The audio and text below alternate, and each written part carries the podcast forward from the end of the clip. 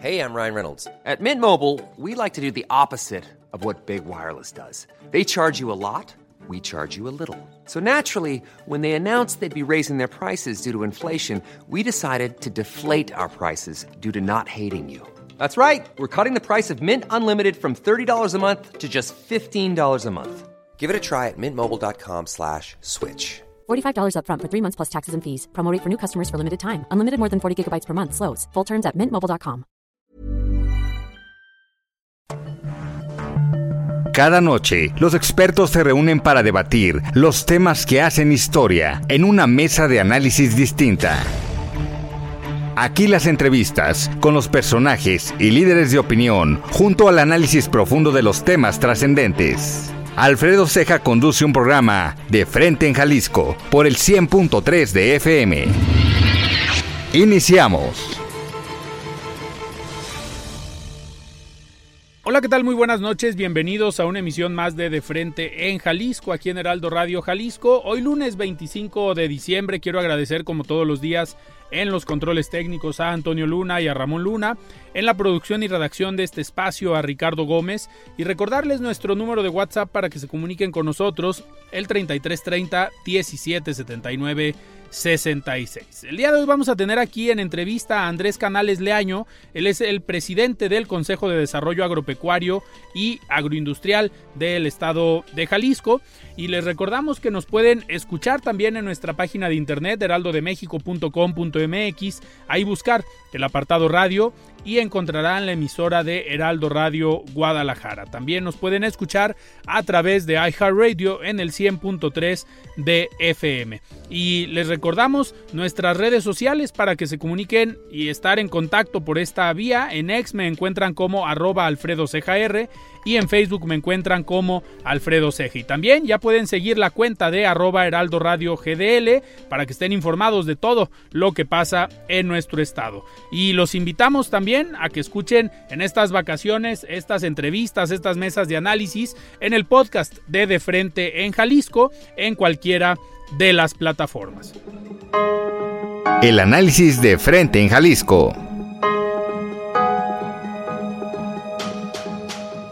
Muy bien, pues arrancamos esta plática. Me da muchísimo gusto recibir aquí en cabina a Andrés Canales Leaño, presidente del Consejo de Desarrollo Agropecuario y Agroindustrial del Estado de Jalisco. Estimado Andrés, ¿cómo estás? Buenas noches. Todo muy bien, gracias Alfredo, muchas gracias por la invitación y gracias por compartir tu auditorio con con nuestro consejo y con nuestro sector. Con, mucho gusto, Andrés. Sabemos que es un día eh, complicado. Estamos hablando del 25 de diciembre. Muchos seguirán todavía en el recalentado, pero nosotros eh, siempre tratamos en, el, en esta época, en el cierre de año, pues invitar a personajes de diferentes sectores, de diferentes industrias, eh, para hacer un balance de cómo les fue en el año, pero también para ver qué viene para el próximo año. Lo hemos hecho con algunos personajes políticos, con presidentes eh, de partidos que estarán también en esta, en esta semana, pero el sector agropecuario en nuestro estado, pues, sin duda, es uno de los motores económicos eh, de Jalisco. Somos el llamado gigante agroalimentario eh, del país. Ya desde hace algunos años, si no me equivoco, superamos a Sinaloa con el tema de la capacidad de producción eh, en el estado de los diferentes productos. Pero, a ver, me gustaría empezar con esto. ¿Cómo le fue al sector en el 2023? Bueno, pues debo decirlo, fue un año complicado por muchos factores. Como bien sabes, nuestro sector, el tema de la producción de alimentos, pues depende de muchos factores que no están eh, muchas veces a nuestro alcance, como el tema del cambio climático, que sin duda es uno de los temas que, que tenemos obviamente ahorita como una problemática complicada, con un 80% y puede que hasta un poco más del país con, con sequía. Y sobre todo en el norte del país con eh, sequías severas, ¿no? Esto, bueno, pues obviamente viene a a impactar en la productividad del sector en, los diferentes subsectores. Eh, Andrés, hablando de estos eh, subsectores y ahorita que comentas lo de la sequía, son dos temas diferentes. Me gustaría enfocarnos primero en los subsectores.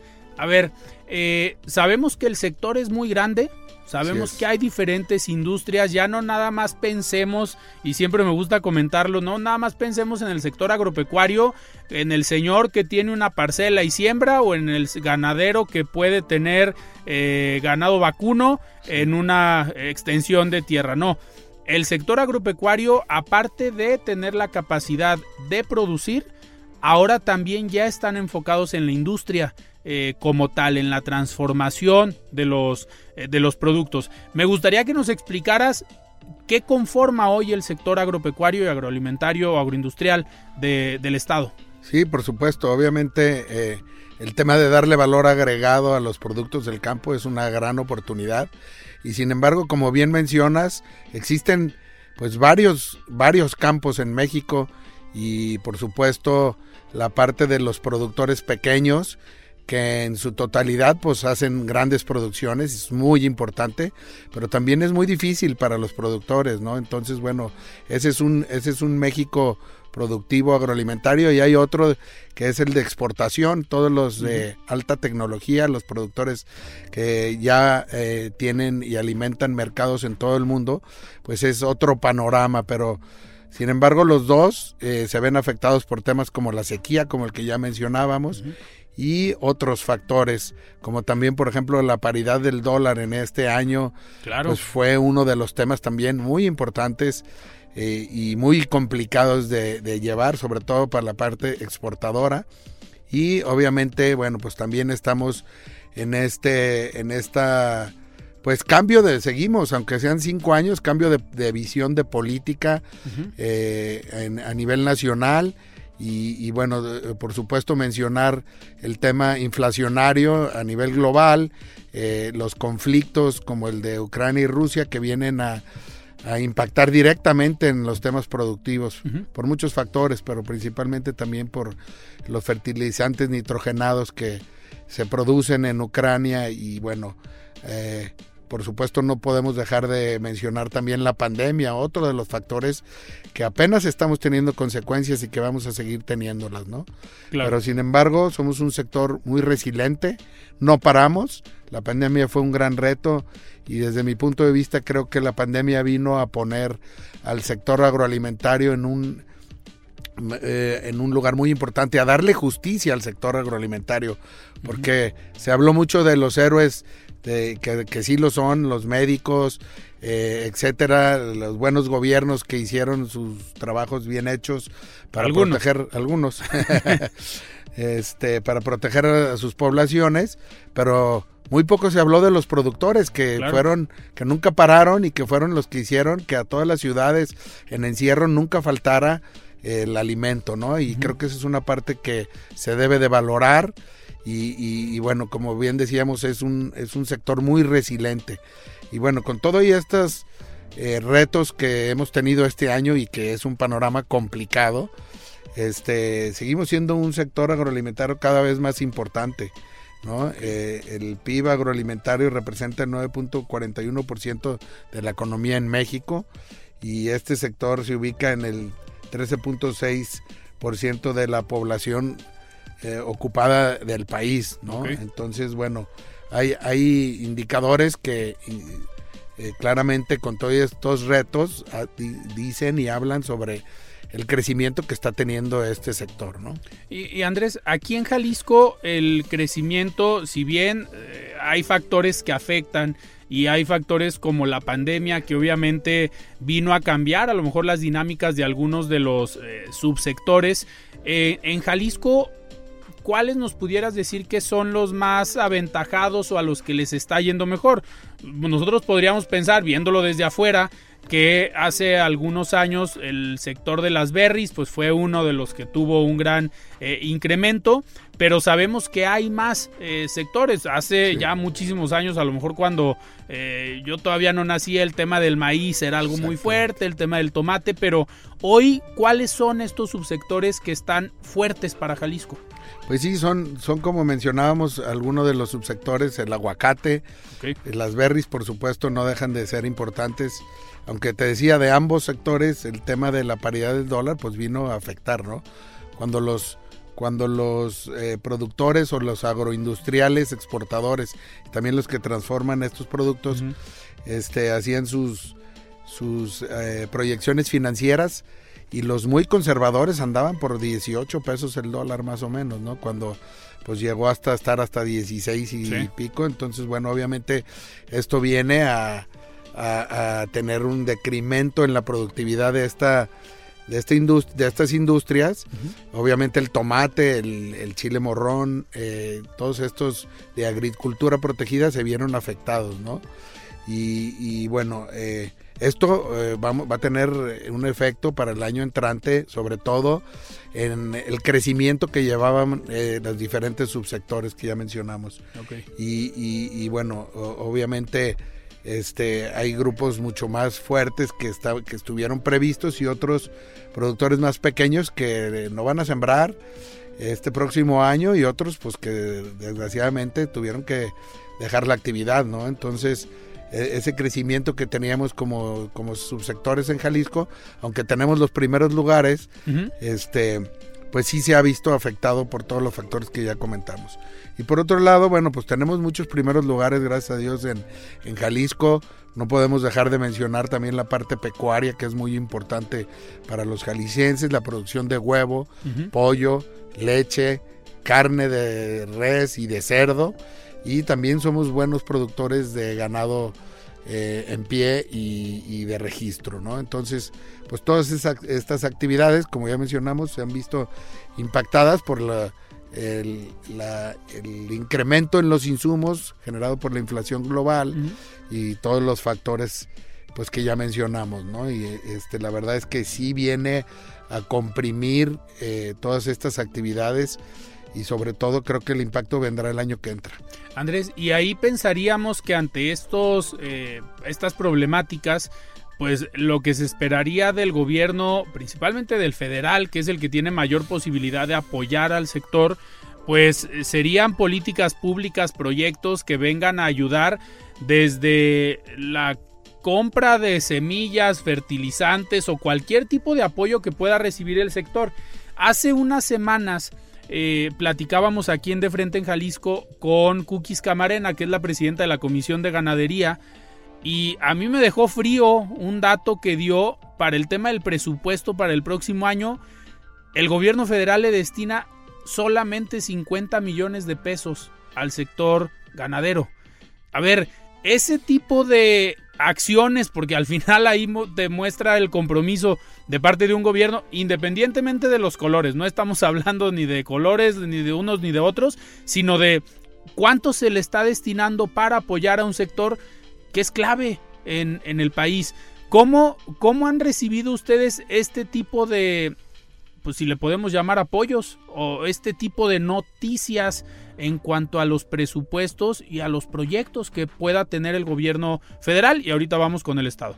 Sí, desgraciadamente eh, carecemos de una política pública eh, que impulse al sector en términos de competitividad, etcétera. Pues eliminaron prácticamente todos los apoyos que iban al, al tema de, de la competitividad, por ejemplo, eh, unas áreas importantes que eliminaron de la Secretaría de Desarrollo Rural, como la SICA, que hacía una, una extraordinaria labor para, para eh, impulsar nuevos mercados, este, y por supuesto los apoyos que se daban a la ganadería, a los productores de maíz, etcétera, pues están eh, de manera muy afectadas con este cambio de visión de política, como mencionamos al principio, y bueno, creemos que que hay, hay por ahí, eh, se toman decisiones de índole ideológicas que vienen a afectar a, los, a los productores mexicanos, ¿no? En todo, tanto agrícolas como pecuarios.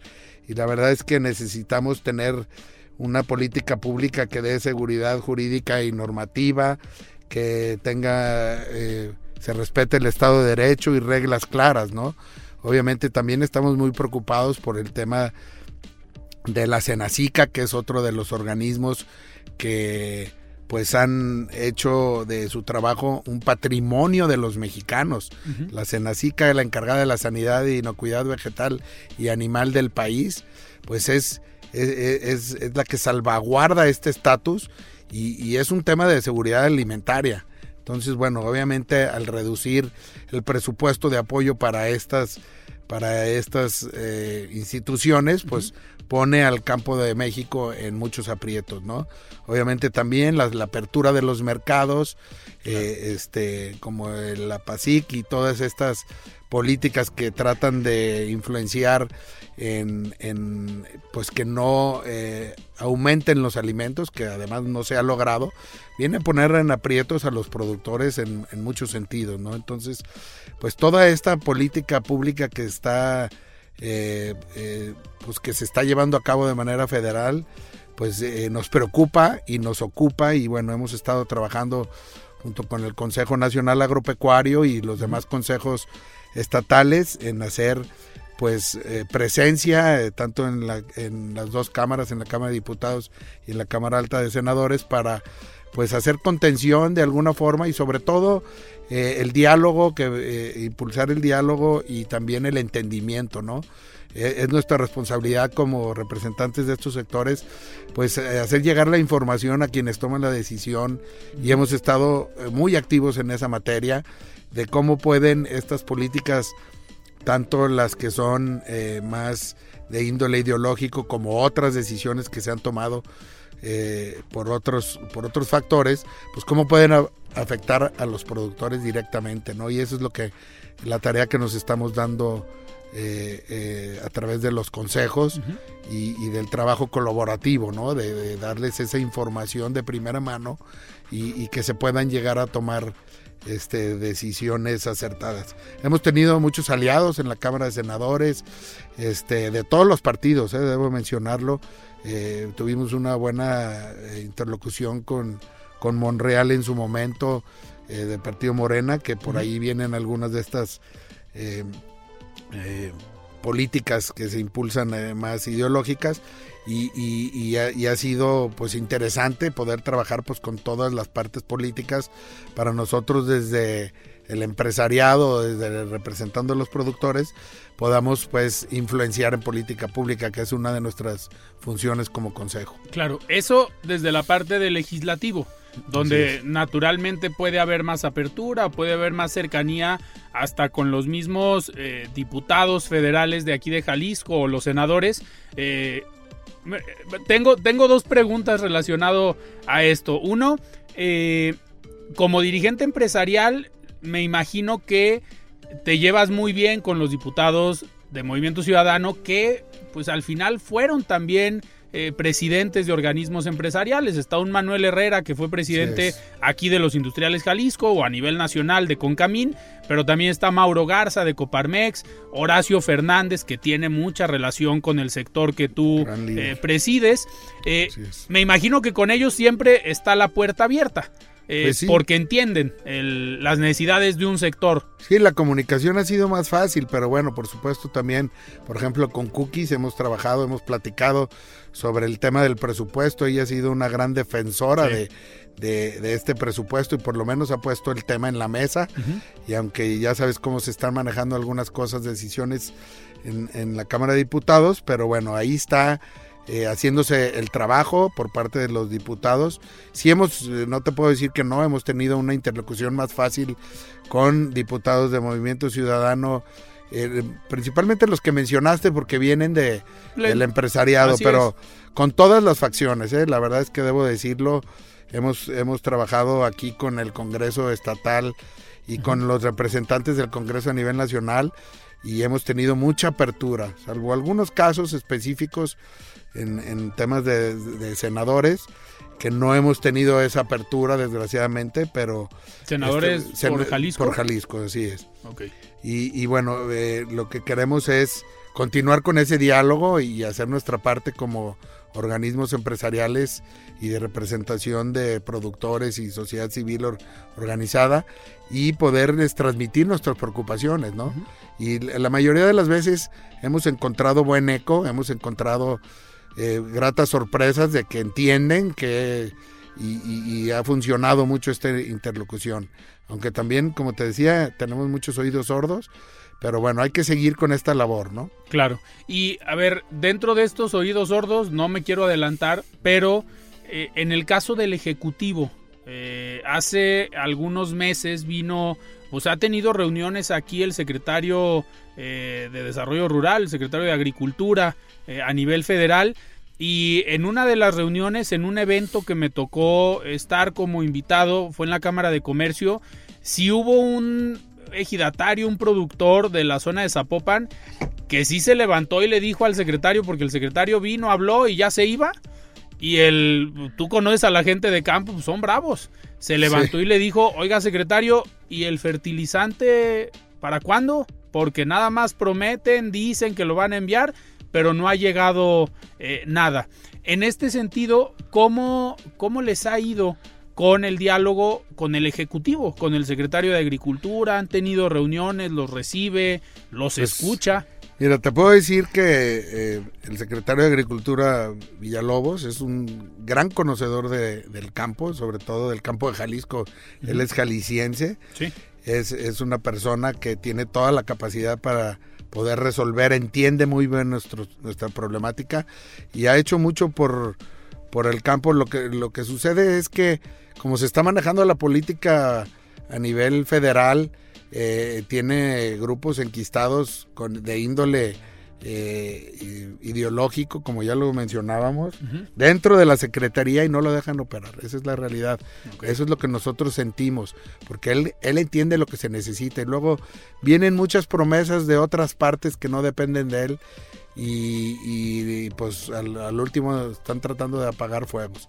Sin duda, eh, lo que sí te puedo decir es que pues estos programas de fertilizantes, etcétera, que son desde mi punto de vista programas más este más clientelares que sociales, más sociales y menos enfocados a la productividad, que es lo que necesitamos, pues no han, no han estado cumpliendo y han sucedido muchas cosas que, que pues no se dicen, ¿no? En tema estos, este tema de los fertilizantes, pues alrededor de todo eso hubo mucho, mucha problemática. Y ni hablemos de Segalmex. Segalmex es uno de los problemas que nos va a impactar el próximo año porque se dejaron, pues desapareció el dinero, no sabemos hasta la fecha de forma clara qué es lo que ha sucedido, pero Segalmex cumple una parte muy importante para el tema de los productores de maíz a nivel nacional y sigue siendo una de las cadenas productivas más importantes eh, a nivel eh, México, ¿no? Pues de ahí comemos y, por supuesto viene a impactar a la canasta básica directamente y con todo y los demás problemas que ya mencionamos, cambio climático, etcétera, el cambio de, cultivos, de, productores a otros cultivos también es un tema complicado para, para la cadena productiva del maíz.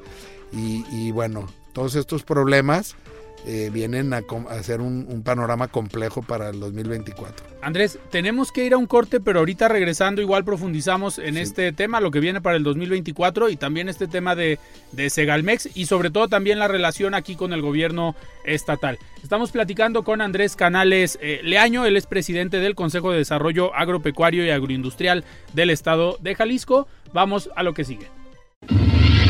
Con Alfredo Ceja y su análisis de frente en Jalisco por el Heraldo Radio 100.3. Mesa de análisis de frente en Jalisco con Alfredo Ceja. Continuamos.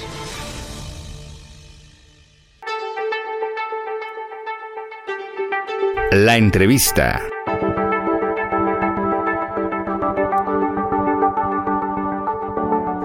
Muy bien, estamos de regreso aquí en De Frente en Jalisco platicando con Andrés Canales Leaño, él es presidente del Consejo de Desarrollo Agropecuario y Agroindustrial de Jalisco. Andrés, antes de irnos a un corte, nos platicabas un poquito del tema de, de Segalmex, que muchos pues lo podemos ver desde afuera o desde los medios de comunicación, lo que se sabe, lo que vemos, pero lo enfocamos o lo visualizamos nada más como un tema de hubo desvío de recursos o se perdió el dinero, pero poco hemos hablado de las consecuencias de que ese dinero no esté y de los sectores que son afectados eh, por porque ese dinero por las malas acciones de los eh, funcionarios. Y digo algo que sí tengo que decir pues los responsables siguen trabajando. No están todavía detenidos, algunos, eh, pero los titulares, pues el titular ahí eh, sigue trabajando en el gobierno federal, no se han rendido cuentas de manera, de manera eh, efectiva. Pero en este sentido, ¿cuál es la relación del campo en Jalisco o a nivel nacional con Segalmex y qué, qué tipo de afectaciones esperan rumbo al próximo año? Hey, I'm Ryan Reynolds. At Mint Mobile, we like to do the opposite of what Big Wireless does. They charge you a lot, we charge you a little. So naturally, when they announced they'd be raising their prices due to inflation, we decided to deflate our prices due to not hating you. That's right. We're cutting the price of Mint Unlimited from $30 a month to just $15 a month. Give it a try at mintmobile.com slash switch. $45 upfront for three months plus taxes and fees. Promote for new customers for limited time. Unlimited more than 40 gigabytes per month. Slows. Full terms at mintmobile.com. Bueno, hemos estado trabajando con la parte local de Segalmex y debo decirlo, ha estado trabajando muy bien, ¿no? Eh, el problema es a nivel federal y bueno, obviamente ese, esa falta de recurso que no sabemos a dónde se fue y, y, bueno, yo, yo lo que quiero comentar más que de temas políticos y, y si trabajan o no, siguen trabajando en el, en el gobierno federal, este, lo que sí es que vamos a tener eh, un impacto porque Segalmex podría ver aportado a que se pudiera eh, gratificar o pagar mejor a los productores a nivel nacional, ¿no? Sobre todo en los estados como Sinaloa, donde son, eh, pues tienen una producción muy importante, este, y, y que bueno, el, el, el efecto vendrá el año que entra, porque si este año no se les pudo pagar a los precios que ellos estaban esperando, bueno, pues no, no estarán en condiciones para el año que entra para poder sembrar, ¿no? Entonces, este, ese, esa es la problemática, ¿no? Que no sabemos por dónde se fue el dinero, no tenemos una visión clara y bueno, lo que, no, lo que sí sabemos es dónde nos impacta, ¿no? Y es, Claro. es un impacto que le da a la cadena productiva de maíz porque aunque no era eh, la completa solución el tema de Segalmex para la cadena eh, productiva del maíz, pues sí venía a, a, ser benéfico, ¿no? Si se hubiera empleado pues todo este recurso de manera correcta. Porque al final, entendiendo, Segalmex es una, digamos, una instancia que compra el producto a los productores Así es. y vende a ciudadanos a un menor eh, costo. Lo que antes conocíamos como Liconza y Diconza, Así hoy es. se convierte en Segalmex. Entonces, al tener ellos un impacto en sus recursos, porque no sabemos dónde están, pues compran menos a los productores y normalmente eh, se enfocaban, y eso sí lo desconozco, en comprar a grandes productores o también a pequeños No, y de medianos. todo. ¿De todo? De todo, lo que hacían era también eh, ayudar a controlar el precio, eh, Claro. a, a- a mejorar en muchos casos, en el mejor de los casos. Entonces, bueno, obviamente ahorita sin ese recurso, pues a los productores se les está pagando, eh, los dejan también muy comprimidos en temas de utilidad y bueno, pues lo que viene haciendo es que el año que entra pues no tienen recurso para hacerlo, ¿no? Claro. Andrés, ahorita me gustaría también pasar al tema local. Hace también unas semanas platicamos con Ana Lucía Camacho, la secretaria de Desarrollo Rural aquí en el estado, y precisamente nos hablaba de eso, ante la falta de tanto de presupuesto como de proyectos de parte del gobierno federal, pues desde lo local se han tenido que implementar estrategias, los recursos que se puedan tener y ella sí nos hablaba de una buena eh, coordinación, al menos aquí en el estado, con, lo, con la iniciativa eh, privada. Desde el lado de la iniciativa privada, entonces donde estás tú, ¿cómo, ¿cómo ha sido este 2023 en el trabajo con el gobierno del estado? No, la verdad es que debo de reconocerlo, ha sido un gobierno del estado, el gobernador Enrique Alfaro nos ha escuchado este, desde el primer momento y ha atendido nuestras, nuestras eh, peticiones de manera inmediata, te lo puedo decir, y obviamente la relación con la secretaria Ana Lucía y en su momento con Alberto Esquer, pues fue muy cercana.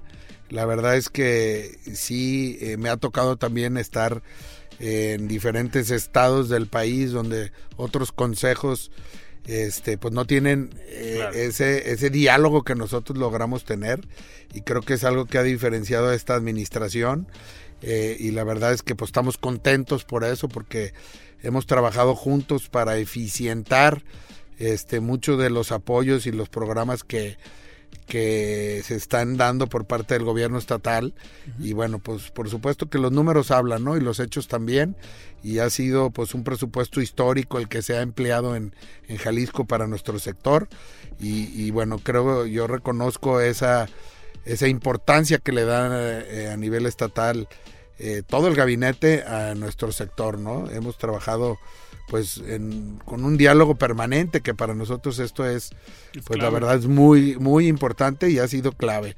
Y bueno pues esto es lo que buscamos no eso es lo que queremos para nuestro estado que continuar con con esos diálogos no venga quien venga nosotros de manera plural y apartidista queremos seguir como Consejo de Desarrollo Agropecuario y Agroindustrial de Jalisco en constante eh, comunicación con los gobiernos y también pues mencionar, sí sabemos lo que no queremos para los próximos gobiernos, ¿no? entonces yo creo que todo lo que hemos platicado y yo invito a todo el auditorio y todos los de nuestro sector a que hagamos una profunda reflexión y qué es lo que queremos y que en estos tiempos que vienen en el 24 donde van a estar los candidatos pues en diálogo permanente con los sectores, pues nosotros estamos listos ya como sector para explicarles qué es lo que queremos y también qué es lo que lo que visualizamos y qué es lo que no queremos sobre todo, ¿no? Y en su momento pues poder generar compromisos puntuales y, y, que posteriormente tengan la seguridad que como organización estaremos llamando al diálogo y a y a ver que se cumplan los acuerdos que podamos lograr, ¿no? Porque pues esa es nuestra función, realmente, y, y, de, y de la forma más, comentarlo de la forma más, más propositiva, es, pues queremos estar ahí para impulsar políticas públicas cada vez mejor, eh, adecuadas a la productividad.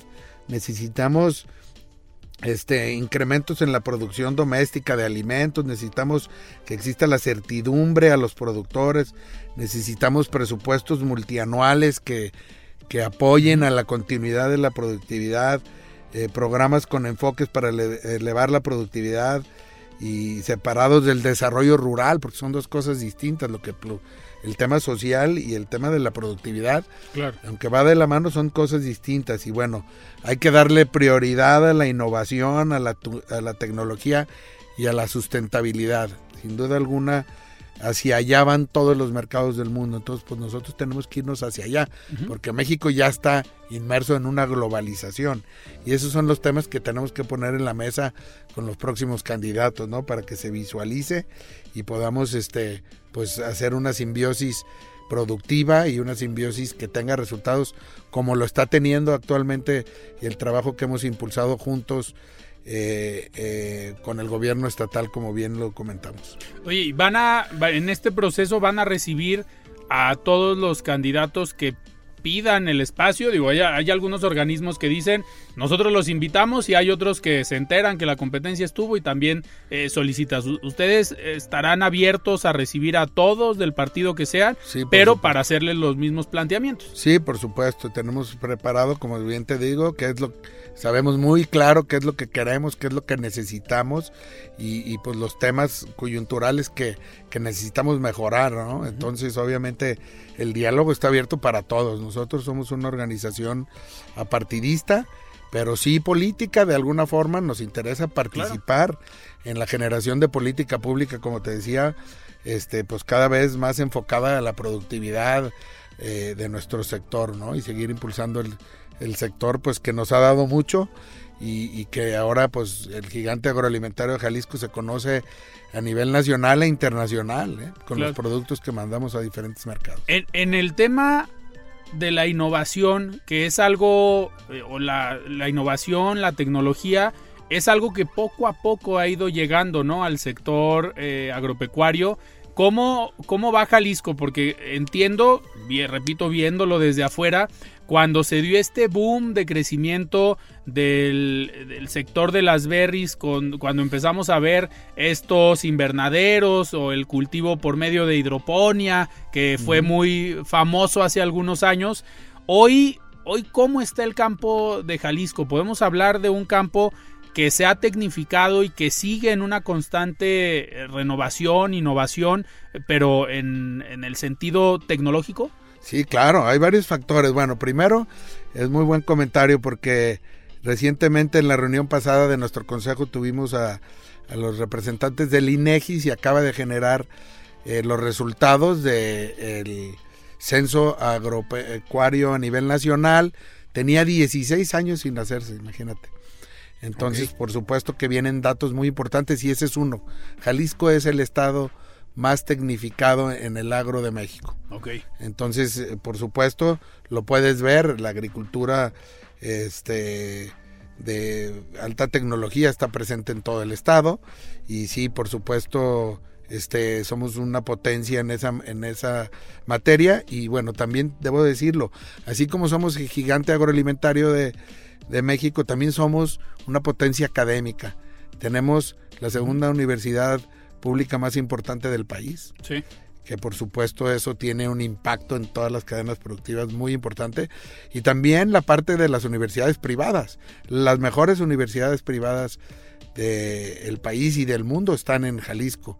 Entonces bueno uno de los temas que tenemos ahora en nuestro Consejo de Desarrollo Agropecuario es que tenemos una vicepresidencia académica y eh, hicimos algunas algunos temas de eh, estructura de los de- que permite que las universidades también se conformen en los estatutos del, del Consejo y ya tenemos varias universidades socias del Consejo. Entonces estamos trabajando en, e- en este sentido de, de fortalecer las cadenas productivas de los diferentes subsectores y la academia, por supuesto, la capacitación, la investigación, toda esta transferencia de tecnología que se puede hacer de manera directa, pues es uno de los objetivos de este consejo, ¿no?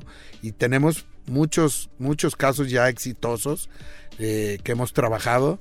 Últimamente, por ejemplo, eh, lanzamos un diplomado para técnico agavero.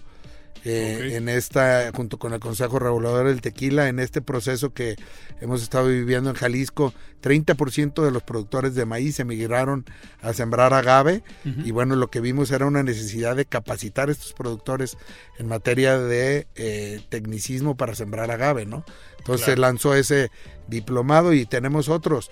Tenemos un diplomado en maestro tequilero y una maestría, pero eh, ese es solo por comentar algunos, pero se están generando otros en supervisor agronómico, en inocuidad, hemos estado ya trabajando también con, con la SICA aquí a nivel estatal para planear un, un eh, diplomado en inocuidad alimentaria en donde podamos ayudarle a todos estos productores que hacen cajeta, que hacen duraznos, que hacen muchos muchos productos artesanales Sí. alimenticios y les podamos dar un valor agregado una vida más larga de anaquel a través de estas capacitaciones, ¿no? Entonces, pues son muchos los temas que inciden, la capacitación específica en cada uno de los subsectores y que este potencial que tenemos, obviamente con toda la estructura que tiene la Universidad de Guadalajara y los institutos tecnológicos también eh, dispersos por todo el estado, pues nos ponen en una, en una posición privilegiada para que eh, Jalisco y el sector agroalimentario siga siendo un, un campeón en el tema de innovación y transferencia de tecnología. Se, se estaría buscando ahorita pensando que mencionas la Universidad de Guadalajara, eh, me imagino que así como otros sectores están en ciertas regiones del estado o hay un vocacionamiento de cada una de las regiones, esa facilidad también puede dar este trabajo conjunto del sector privado del sector agropecuario con la Universidad de Guadalajara. ¿Para qué? Para generar oferta académica relacionada con el vocacionamiento de la región. Sí, sí ya, ya, ya la universidad tiene su, y todas las demás universidades privadas, debo decirlo, hay muchas materias enfocadas al sector en las privadas también, pero eh, el sector requiere de todas las profesiones, eso es algo que hay que entender también. Sí. O sea, se necesita abogados, se necesita economistas, Administradores, administradores.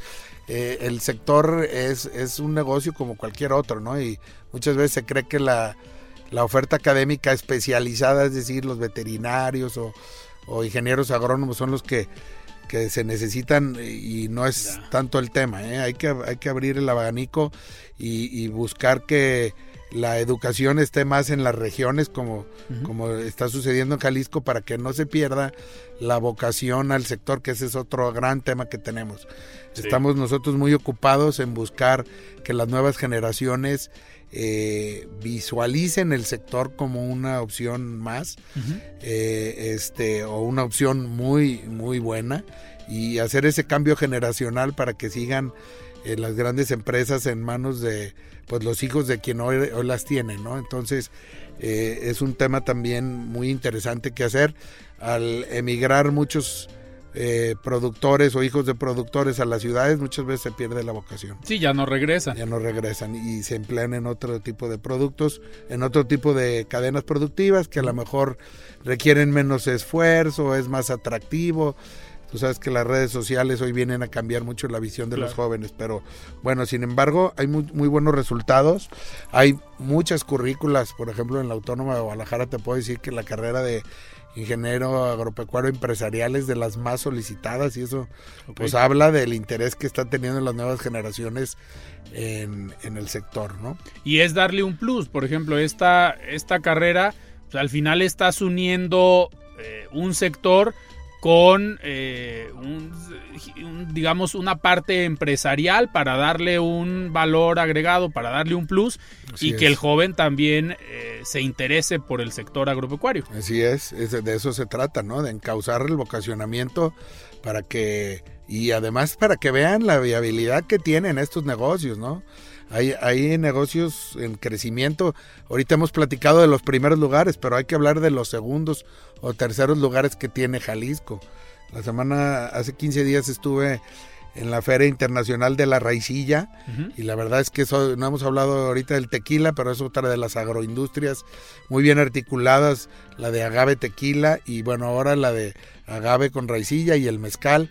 Son, son industrias, eh, agroindustrias que están creciendo. están creciendo y que tienen muchísimo potencial, ¿no? Eh, como han trabajado también ahí el Consejo eh, que impulsa a los productores de la raicilla, como han trabajado y han empezado a ordenar, ya está preparada una NOM, se está trabajando con las autoridades federales para poder este, impulsar esa NOM y profesionalizar un poco más en todos los aspectos la cadena productiva de la raicilla. Entonces, bueno, todos estos negocios emergentes que tenemos en segundos lugares, eh, vienen creciendo y los mercados cada vez son más atractivos. Hay cultivos como el higo, hay este cultivos que pues pueden seguir creciendo, ¿no? Y que y obviamente la transformación de, de los alimentos y en valor agregado pues es un gran negocio, ¿no? Tenemos el mercado más grande del mundo como vecino y obviamente hay que buscar otros mercados donde podamos potencializar nuestros productos. Ya están yendo los productos mexicanos a otros mercados, ¿no? Oye, con, e, con ese tema quería, quería continuar el famoso nearshoring se piensa que es eh, solamente para la industria o para bueno para la industria maquiladora, pero también tiene un impacto en el sector agroindustrial. Están llegando eh, empresas o están llegando, digamos, nuevos proyectos a Jalisco derivados de esta eh, geolocalización o de este nearshoring. Sí, por supuesto, por supuesto Jalisco y todo México es un es un país muy atractivo para el tema de nearshoring, el tema de producción de alimentos, ¿no? Por muchos factores, pero pues también tenemos un clima privilegiado, tenemos un, territorio este, pues con muchos climas muy diversos, con capacidad de, producir eh, muchos alimentos. Tenemos la vocación de la gente, que es también muy importante. En muchos, en muchos casos mano de obra más, más barata, de mejor precio, pero bueno, no puedo dejar de mencionar que ahora tenemos un problema con la mano de obra. Pero... Eh, igual que en muchos sectores. ¿eh? Igual que en todos los sectores, ¿no? Y competimos con los, con los demás sectores, no es de, claro. de exclusiva. El sector turístico y el sector de la construcción, pues compite directo con, la mano de obra para nuestro sector, ¿no? Pero bueno, este... De, con todo y eso, eh, México sigue siendo un país muy interesante principalmente por la vecindad que tenemos, ¿no? Este, pero con el mercado más grande del mundo, pero sigue siendo un país y es un país muy interesante para nearshoring en materia de producción de alimentos. Perfecto. Andrés, nos quedan dos minutos y me gustaría cerrar esta entrevista con un tema que también ha sido preocupante para el sector, para los productores, no solamente en Jalisco, sino a nivel eh, federal, y es el tema de la inseguridad y en Jalisco el tema del robo en carreteras que hemos platicado con dirigentes empresariales de otros sectores, también juveniles, y nos, nos platicaban que en las carreteras federales pues están teniendo problemas con los robos, con los asaltos. En este sentido, ¿cómo le ha ido al sector agropecuario en materia de inseguridad en general? Pues mira, partiendo de un panorama nacional como es el que tenemos, que ya lo conocemos, este, y, teniendo pues eh, algunos estados vecinos eh, con unos temas muy complicados, yo, yo considero que a Jalisco nos ha ido bien. Y, sin, sin querer decir que estamos perfectos, ¿no? Que, claro. Porque esto del tema de los asaltos en carreteras pues se está dando, ¿no? Aunque te puedo decir que eh, como productores pues no, no estamos afectados como otros estados, esperemos que así continúe. Por lo menos no tengo esa información de los socios y asociados de nuestro consejo, ¿no? Este, por supuesto, ha habido casos aislados eh, y, lo que puedo decirte que no tenemos ningún problema de manera permanente hasta la fecha. Perfecto. Entonces, este, pues habrá que seguir trabajando en esta materia y en temas pues de uso de nuevas tecnologías para evitar eh, bajar los índices delictivos en, pues, en carreteras y todo este tema, ¿no? Pues un tema muy complicado. Nosotros, pues nos, como organización, lo que nos compete es tener la información a la mano y poderla digerir y transmitir entre nosotros mismos y hasta ahí, ¿no? Y platicar y dialogar con las autoridades para ver, este, pues qué, qué garantías nos pueden causar. Como te decía, estamos necesitados como sector de muchas garantías y la seguridad es una de ellas. Perfecto. Andrés, pues se nos fue el programa, pero yo te agradezco que hayas estado aquí en De Frente en Jalisco. Al contrario, Alfredo, te agradezco mucho la invitación y ya sabes que muy interesados de venir a dialogar de manera puntual y así con el panorama global que hoy pudimos platicar, pero hay muchos temas y entonces eh, muy agradecido por estos espacios. Perfecto. Muchísimas gracias y pues nos vemos entrando, entrando el año. Muy bien. Muchísimas gracias. para todos. Muchísimas eh. gracias igualmente. Eh, platicamos con Andrés Canales Leaño, el expresidente del Consejo de Desarrollo Agropecuario y Agroindustrial del Estado de Jalisco. Muy bien, pues nosotros nos despedimos y nos escuchamos el día de mañana. Yo soy Alfredo Ceja. Muy buenas noches.